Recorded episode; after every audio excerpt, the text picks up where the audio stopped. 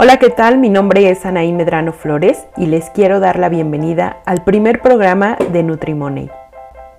Y bueno, primero les quiero contar quién soy yo para que entiendan el propósito de este programa.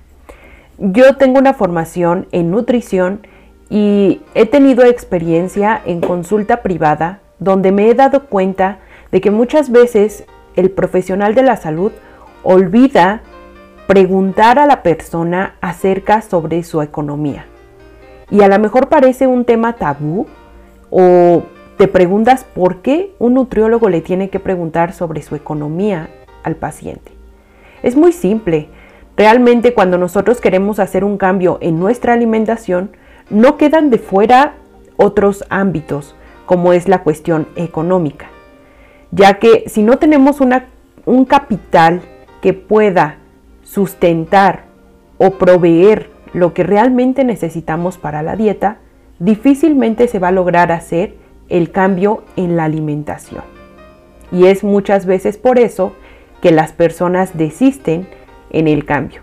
No solamente porque a veces una dieta se vuelva difícil o complicada de seguir, sino más bien porque hay otros aspectos que se ven involucrados y a veces tenemos que sacrificar más de lo que realmente queremos para ese cambio. Y bueno, también les quiero dar los resultados que se obtuvieron en la encuesta nacional de ingresos y gastos de los hogares en el año 2020, que son los últimos datos arrojados a través de la plataforma de INEGI. En promedio, una familia mexicana llega a percibir 6.341 pesos mientras que tenemos rangos que van desde familias que llegan a percibir el mínimo como 3.517 pesos y otras familias que llegan a percibir 23.110 pesos al mes. En el promedio es donde se sacó que el 38% se invierte en alimentación. Dentro de este porcentaje se llega a gastar más en lo que son los alimentos de origen animal, como son las carnes llegan a gastarse en un mes 747 pesos por familia, mientras que también podemos percibir que viene seguido por los alimentos que son cereales, que se llega a gastar 550 pesos en un mes. Y uno de los alimentos que menos se llega a gastar es en las frutas, que se gasta 144 pesos.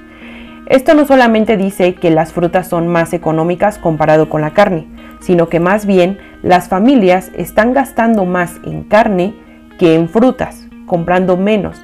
Y se entiende que las frutas son alimentos perecederos y que muchas veces la familia no compra los alimentos suficientes para cubrir las porciones que se necesitan.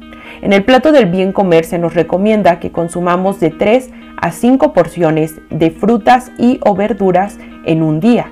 Pero si nosotros compramos muy pocas frutas o muy pocos vegetales, obviamente no vamos a consumir lo suficiente para cubrir una dieta normal. Es por eso que también este programa tiene el fin de educar y ayudar a las familias mexicanas que realmente quieren cambiar su alimentación y también haciendo una buena inversión y gastando adecuadamente, justamente para que sus bolsillos no se vacíen y así también no desistan en seguir una buena alimentación. Y bueno, esto es todo por hoy. Eh, me alegra haberles compartido esta información que ahora eh, les puede dar un panorama de cómo estamos aquí en nuestros hogares, aquí en México y también si te encuentras en otro lugar del mundo, te puede servir como un panorama para saber cómo estamos invirtiendo en nuestra alimentación y aquí les voy a seguir compartiendo tips, información, maneras de cómo mejorar su alimentación sin descuidar su bolsillo sobre todo para que sepan invertir mejor en esos alimentos que les pueden ayudar, sin que se queden sin un dinero y sin que sea tan difícil de seguir una buena alimentación. Espero que me puedan seguir en mi podcast o que también se suscriban aquí en el canal de YouTube para que sigan recibiendo la información cada semana.